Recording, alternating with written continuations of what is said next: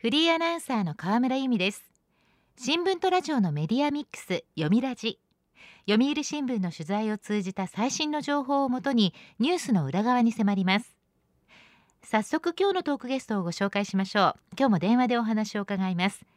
読売新聞社が運営する防災情報サイト防災日本の編集長笠間明子さんです。読みラジには初めてのご出演です。よろしくお願いします。よろしくお願いします。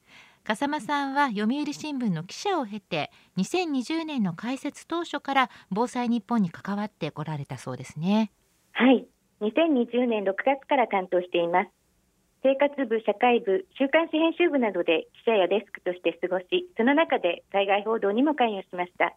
阪神・淡路大震災では被災地に出向き、東日本大震災の時は編集局の広報支援全般に関わりました。そんな笠間さんに伺う今日のテーマはこちらです。自分にしかできない地震対策5つのポイント。笠間さん改めて日本は自然災害の多い国ですよね。はい。日本で暮らす以上自然災害への備えは必要です。地震は多く豪雨や台風で河川の氾濫や土砂崩れなどがこれまで災害と無縁だったような地域でも起きています。私が編集長を務める防災情報サイト防災日本では暮らしの中でできる災害の備えを幅広く発信しています。自分にしかできない地震対策5つのポイントを今日はお伝えしたいと思います。お願いします。コロナ禍で迎える春も3回目となりました。感染症対策はやってるけれど災害への備えまで手が回らないという方も多いと思います。ですがコロナ禍でも災害は起きています。そうですよね。確かにこの数年豪雨もありましたし最近も全国各地で比較的大きな地震が頻発してますよね。はい。大災害の時は自分だけは大丈夫だろうなどは通用しません。行政による救助や支援にも限界があります。地震の発生時には自宅の家具が倒れてくることがありますがそれを倒れないようにするには自分しかできません災害が発生して72時間は人命救助が優先です。自分や家族の身の安全を確保し生き延びた後のことを考えて備えておく必要があります。そこで開設されたのが情報サイト防災日本なんですね。はい。防災対策といっても必要な備えは住んでいる地域や家族構成によって違います。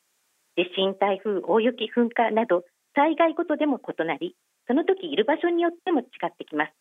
そこで読売新聞は災害報道とは別に防災情報サイト防災日本を2020年9月に開設しました。防災は漢字で日本はカタカナで書きます。長官で掲載している大型企画防災日本をはじめ暮らしの中で取り組みやすい防災情報を紹介しています。ここから自分にしかできない地震対策を5つに分けて紹介します。はい。豪雨や台風対策も必要ですがこれらは天気予報などで事前にある程度わかります。一方地震は突然です。ですから突然襲い来る地震への備えが大切なのです。そうですね。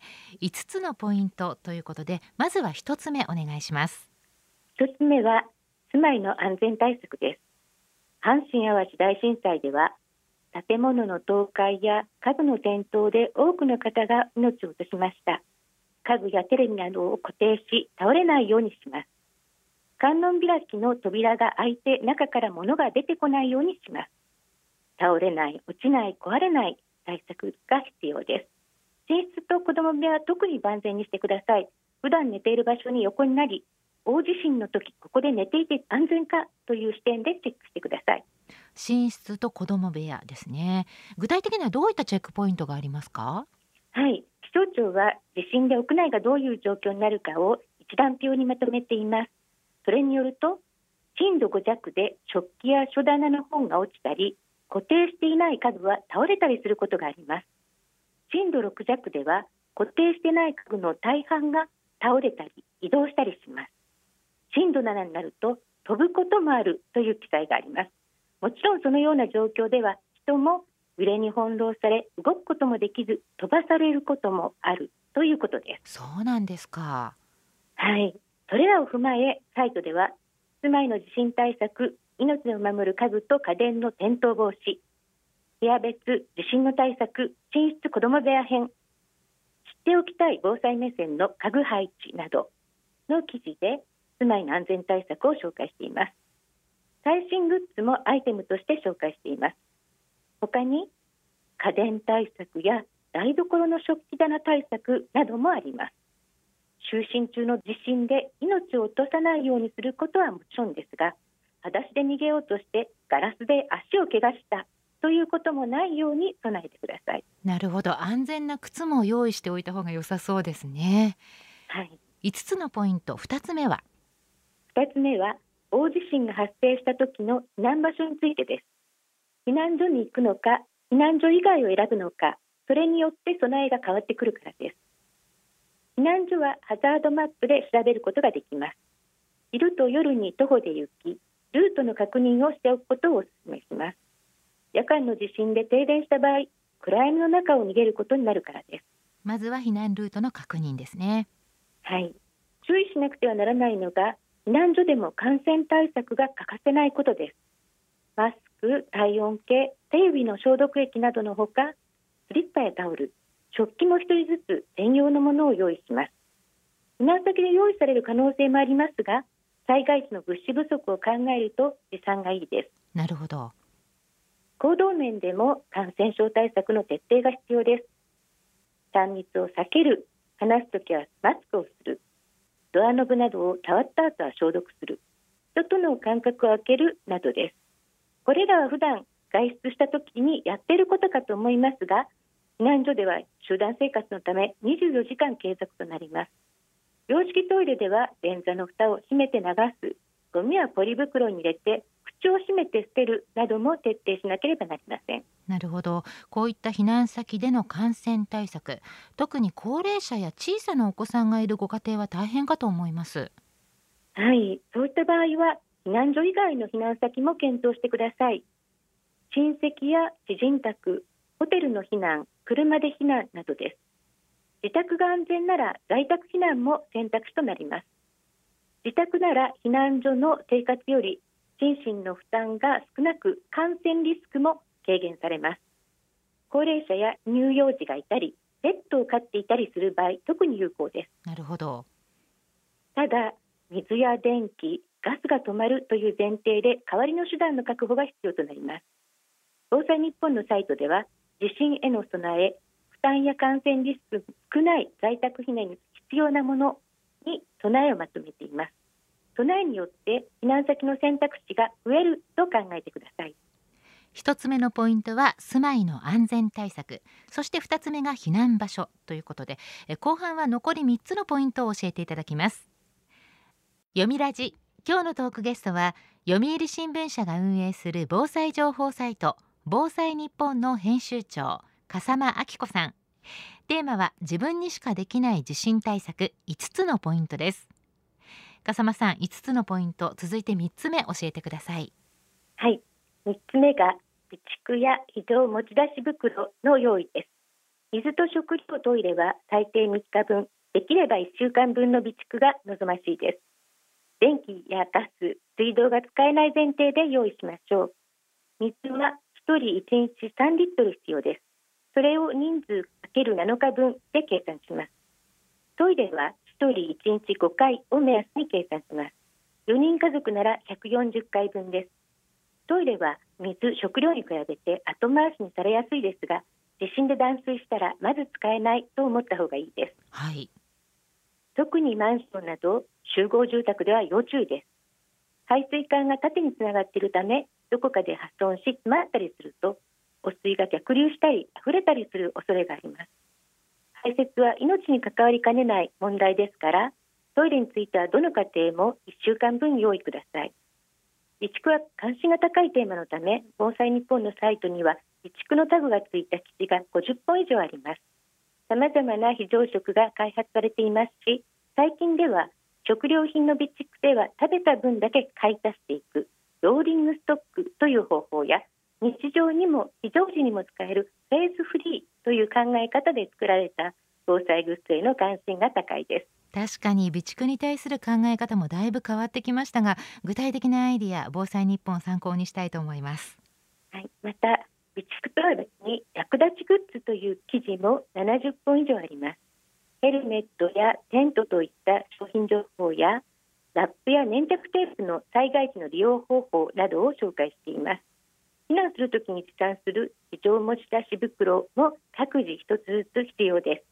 こちらも大変関心が高く特に読まれているのがここまで揃った100円ショップで防災グッズ買ってみたという記事です。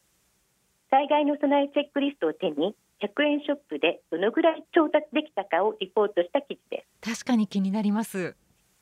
必要なものは貴重品以外に水や衣類歯ブラシやタオル懐中電灯予備電池など23品目あります。このうち6割を100円ショップの一つの店舗で購入することができました。全部が揃うわけではありませんが防災は100均で始めることができます。そうなんですね、まあ、費用をかけずに備えられるっていうのは嬉しいですさあ5つのポイント続いて4つ目は？はい4つ目は自宅以外で被災した場合への備えです。外出自粛やテレワークで自宅時間が増えた方は多いと思いますがそれでも仕事や通学楽しみなど自宅以外の場所で過ごす時間もありますね。外出時の対策として防災ポーチの持ち歩きを推奨しています。非常持ち出し袋を用意していくことを一時の備えといい外出時の対策はゼロ時の備えにあたります。防災日本ではゼロ時の備え外出時おすすめ防災ポーチ。外出時の心強い味方防災ポーチを100均で作ってみたなどの記事で紹介しています。どんなものが必要なんですか？必ず携帯するものとしてはモバイルバッテリーや身分証明書家族の写真ウェットティッシュ携帯トイレ防災ブザーホイッスルや防犯ブザーなど17品目です。中でもバッテリーは重要です。自分や家族が帰宅困難者になることも考えておく必要があります。東日本大震災の時は首都圏でおよそ515万人が帰宅困難になりました。首都直下地震の被害想定では帰宅困難者は最大およそ800万人に及びます。国や東京都などが職場や最寄りの一時滞在施設などに3日間程度とどまるよう呼びかけています。今年1月に見直す方針が示されビッグデータなどを活用して自宅の可否を3段階で通知するなどが検討されています。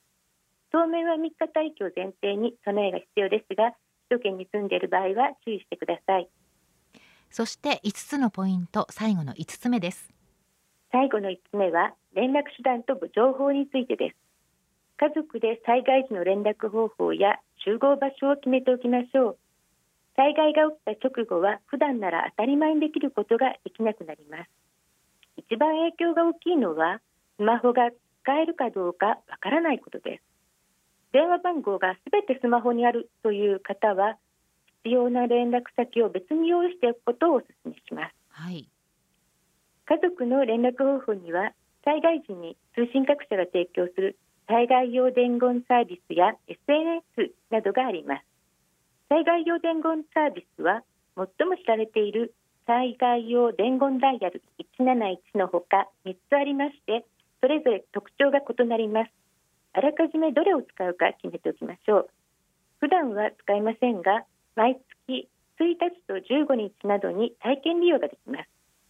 サイトには覚えておきたい171災害用伝言サービスの使い方という記事があります。私たちが今放送していますこのラジオも災害時にはとても役立ちますね。はい。災害時の情報収集としてラジオは役立ちます。停電や通信が途絶えてスマホが使えなくなることがあるためです。特に手回し式で充電できるタイプやワイド FM 機能付きが便利です。サイトでは情報収集が重要。防災ラジオの使い方選び方という記事で詳しく紹介しています。今日は防災への備えいろいろと伺ってきましたが地震対策の5つのポイント今自分にできることを改めて家族と話し合いたいと思います。はい。私は新聞社にいて対価は突然やってきて嫌をなしに巻き込まれるということを実感しています。防災というと訓練や水と非常食を連想する方が多いようですが私は防災を自分や家族の命と大切なものを守るものと考えています。災害が起きてからでは間に合わないことがたくさんあります。ぜひサイトの防災情報を活用しご自分の災害への備えをアップデートしてください。お聞きの皆さんぜひ防災日本チェックしてくださいね。今日のトークゲストは読売新聞社が運営する防災情報サイト防災日本の編集長笠間明子さん。テーマは自分にしかできない地震対策5つのポイントでした。笠間さんどうもありがとうございました。ありがとうございました。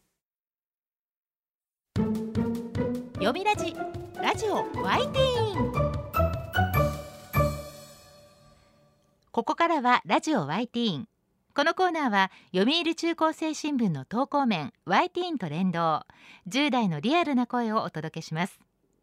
読売中高生新聞では専用のスマホアプリ y ティーンを通じて全国の読者から中高生の生活にありがちなあるあるを大募集しています。ラジオ y ティーンは中高生新聞の愛読者である通称ワイタミから寄せられた面白い意見を紹介していきます。ここで紹介した意見は中高生新聞の投稿面で開催中の投稿レース YT 杯でのポイント3個けが加算されます。ワイタミの皆さんぜひ頑張って投稿してくださいね。ラジオ YT 今日のテーマはこちらです。家事手伝いしています。炊事に洗濯に掃除。あなたはどんな家事を担当していますか？家事分担のルールも教えてねと中高生に呼びかけました。では早速ティーンの投稿をチェックしていきましょう。静岡県中学2年の女子アスナロさんの家事手伝いしています。我が家の家事ルールは朝ごはんを最後に食べ終わった人がお皿を洗うというもの。このルールがあるせいで朝の弱い私はほぼ毎朝お皿を洗い学校に着くのがギリギリに。早起きかお皿洗いか。究極の選択ですね。私も多分アスナロさんと同じ運命になりそうです。では続いての投稿です。大阪府中学1年の女子トッポギさんの家事手伝いしています。乾いた洗濯物を片付けるのが私の担当です。父は家族みんなヒートテック着てるからどれが誰のかわからないらしい。かっこサイズ見でわかるやん。心の声。洗濯物を畳んで仕分けをする。家族全員の分となると結構大変ですよね。トッポギさん偉いです。お父さんが洗濯物担当を避けてるのはもしかしたら女の子の洗濯物を畳むのが気恥ずかしいのかもしれませんよね。どうなんでしょうか。ただ面倒くさいだけかもしれませんが。では続いての投稿です。福岡県中学3年の男子オカマーの定理さんの家事手伝いしています。うちでは洗濯物以外大体兄弟でやっています。担当は日替わりです。なんか最初の方はありがとうとか言ってくれたけど今は全然言ってくれない。当たり前なのかわからないですが大変ですね。洗濯物以外ということは炊事や掃除男兄弟で分担してやっているっていうことでしょうか？すごいです。掃除って一言で言ってもねお部屋の掃除お風呂やトイレの掃除玄関の掃除っていろいろありますもんね。家族がありがとうと言ってくれないということなんですが多分心の中では感謝いっぱいだと思いますよ。間違いないです。では最後の投稿です。東京都高校1年の女子本好き少女 M さんの家事手伝いしています。父に中学レベルの勉強を教える。昨日は卑弥呼が誰か聞かれた。笑い。いやこれは意表をついた家事でした。投稿ネーム本好き少女 M さんというだけあって物知りなんですね。家事と言えるのかどうかっていうのは微妙なところではありますがお父さんとのコミュニケーション家族の仲の良さが感じられるので採用です。ラジオ YT テーマは家事手伝いしていますでした。読売中高生新聞は社会の最新トレンドを学べるニュース記事から受験に役立つ学習情報など10代の心を刺激するコンテンツ満載です。詳しくは読売中高生新聞のホームページやツイッター、インスタグラムをご覧ください。来週のテーマは写真を撮るときです。ラジオワイティーン来週もお楽しみに。週刊ニュースラジオ読みラジお別れの時間です。今日のテーマは地震対策5つのポイントでした。来週のトークゲストは読売新聞文化部デスク佐藤健一さん。テーマはこぼちゃん40周年です。どうぞお楽しみに。読みラジまた来週。